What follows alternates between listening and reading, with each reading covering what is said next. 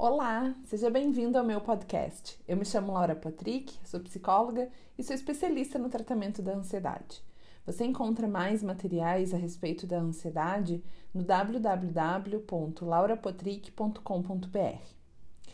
Hoje eu preparei um material para a gente conversar sobre como a ansiedade começa. É muito comum a gente se dar conta que estamos ansiosos, que temos uma crise de ansiedade ou que já não conseguimos mais controlar essa emoção quando ela já começou, quando ela já está presente na nossa vida de diferentes maneiras. Mas e como é que isso surge? Da onde que vem e como isso funciona no nosso cérebro, né? Da onde vem, para onde vai e quais são as áreas do nosso cérebro envolvida em todo esse processo de uma crise de ansiedade. Então, olha só.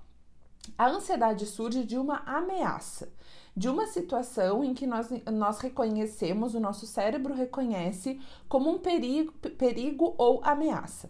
Não necessariamente quando estamos em uma situação de perigo. Às vezes, um simples pensamento de que algo pode dar errado ou que podemos não ser aceitos pode gerar a ansiedade. No cérebro, nosso sistema sensorial capta a ameaça, né, esse, essa possibilidade de ameaça e de perigo, que passa a informação tanto para o córtex quanto para a nossa amígdala.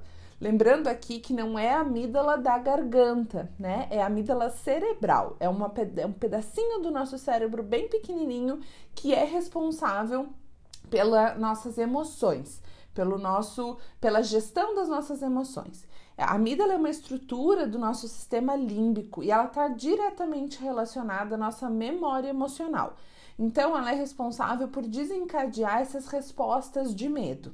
A amígdala, quando recebe a informação da possível ameaça, dá o direcionamento automático para que as nossas glândulas suprarrenais liberem noradrenalina. A noradrenalina é o hormônio do medo. É aquele hormônio mensageiro, né? Aquela substância mensageira que vai avisando o nosso corpo todo que estamos numa situação de perigo. E aí a gente começa a ter as reações de medo. Essa noradrenalina, então, vai gerar todas as respostas físicas necessárias para uma possível fuga, porque a, nossas, a gente tem duas ações, né, duas situações que a gente faz, né, duas formas de reagir, melhor dizendo, uh, quando nós estamos frente a uma situação de ameaça, que é lutar ou fugir. Lutar significa enfrentar o medo, fugir significa usar comportamentos de segurança e sair mesmo da situação. É por isso que a ansiedade pode causar sintomas físicos, como taquicardia, falta de ar, os tremores, tensão muscular, a sudorese, né? E tantos outros aí que você pode saber um pouco mais em outros episódios aqui do podcast, que eu falo exatamente de todos os sintomas de uma crise de pânico. Então, voltando à, à, rotina, né, ao circuito da ansiedade no nosso corpo, a informação sobre a ameaça, ela não vai apenas para a amígdala, ela também vai para o nosso córtex pré-frontal. Essa é uma parte do nosso cérebro responsável pelo nosso raciocínio, pelo planejamento e execuções de ações complexas. Ou seja, é a parte racional do nosso cérebro, enquanto a nossa amígdala cerebral é a parte emocional. Então, quando essa informação chega nesse lugar, né, lá no córtex, ela é analisada e julgada. Então, o córtex analisa essas informações e esse julgamento, que é, pode ser consciente ou inconsciente, pode amenizar a resposta física ou aumentar. Ou seja, dependendo do quanto o córtex entende que essa é uma, é uma situação de real perigo, real ameaça, ele vai uh, aumentar a produção, de, vai, vai avisar as nossas glândulas suprarrenais e vai aumentar a produção dos sintomas físicos. E aí vem a possibilidade de a gente ter uma crise de ansiedade ou simplesmente ter aquela ansiedadezinha uh, natural antes de uma situação de, uh, por exemplo, Uh, uma palestra, uma entrevista de emprego, né? Que vai nos gerar, sim, uma, uma ansiedade, mas é uma ansiedade natural, porque esse julgamento que o córtex faz é, é um julgamento consciente e entende que não, ok, essa é uma situação realmente ameaçadora. Então, o nosso julgamento sobre essas ameaças tem um papel regulador. O papel regulador significa regular a intensidade dos sintomas físicos que vão ser gerados no, no nosso corpo. O tratamento da ansiedade através da medicação, né, com os antidepressivos ou outros medicamentos que também são muito adequados para a ansiedade, vai agir nesse caminho da, amígdala, da amígdala e glândula suprarrenal, né, na liberação da, da noradrenalina.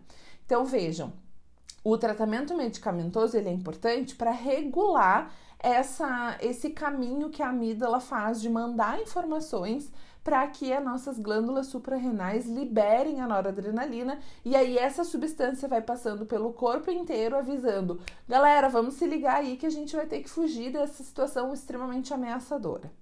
Já o tratamento da psicoterapia vai agir no papel regulador que o nosso raciocínio tem sobre as nossas respostas físicas. Ou seja, na terapia, cada medo, cada crença, cada lembrança é analisada, reelaborada no seu significado, e aí a pessoa pode, a partir dessa situação, viver essas, essas um, eventos que são considerados ameaçadores de uma outra maneira. Portanto, numa crise de ansiedade, numa crise de pânico, né, num ataque de pânico, sempre para e analisa o que está acontecendo. Seu julgamento consciente é essencial para diminuir os sintomas da ansiedade, porque vejam, a ansiedade começa de uma ameaça que gente, de uma situação que a gente interpreta como ameaçadora. Então, se por exemplo, eu estar aqui gravando esse episódio para vocês, me gera uma interpretação de que é ameaçador, porque várias pessoas vão me ouvir, vão analisar esse material, vão criticar, vão, vão enfim, fazer uh, uso também ou não desse material, e isso gera em mim, por exemplo, uma situação, um pensamento de estou em ameaça, né? Estou numa situação de perigo. E aí o que acontece? Desencadeia uma crise ou não, se eu pensar que não, eu vou fazer o meu melhor, eu vou gravar aqui, eu vou fazer uh, vou, vou me dedicar para esse material e tenho certeza que vai ajudar pelo menos uma outra pessoa. Então, quando a gente julga melhor, não julgar os outros, julgar a situação que a gente está vivendo, analisar, é uma situação realmente ameaçadora ou eu que estou fazendo uma tempestade num copo d'água aqui, né? Estou aumentando, estou exagerando a minha interpretação nessa situação. Lembrem disso no momento em que vocês estiverem é, vivenciando aqueles primeiros sintomas, né? O coração começou a bater mais forte, a gente começou a suar um pouco mais, começou a ter dificuldade para respirar ou começa só aquele desconforto inicial. Lembrem, analisem e botem córtex pré-frontal para funcionar. Tentem deixar a amígdala um pouco mais é, calma, né, um pouco menos ativa, para que vocês possam é, não passar por uma situação é, de crise de pânico ou de crise de ansiedade. Se você gostou desse material, acessa lá laurapotrick.com.br e você vai ter acesso a muito, muito mais materiais como esse. Tenho certeza que podem te ajudar bastante. Até o próximo episódio.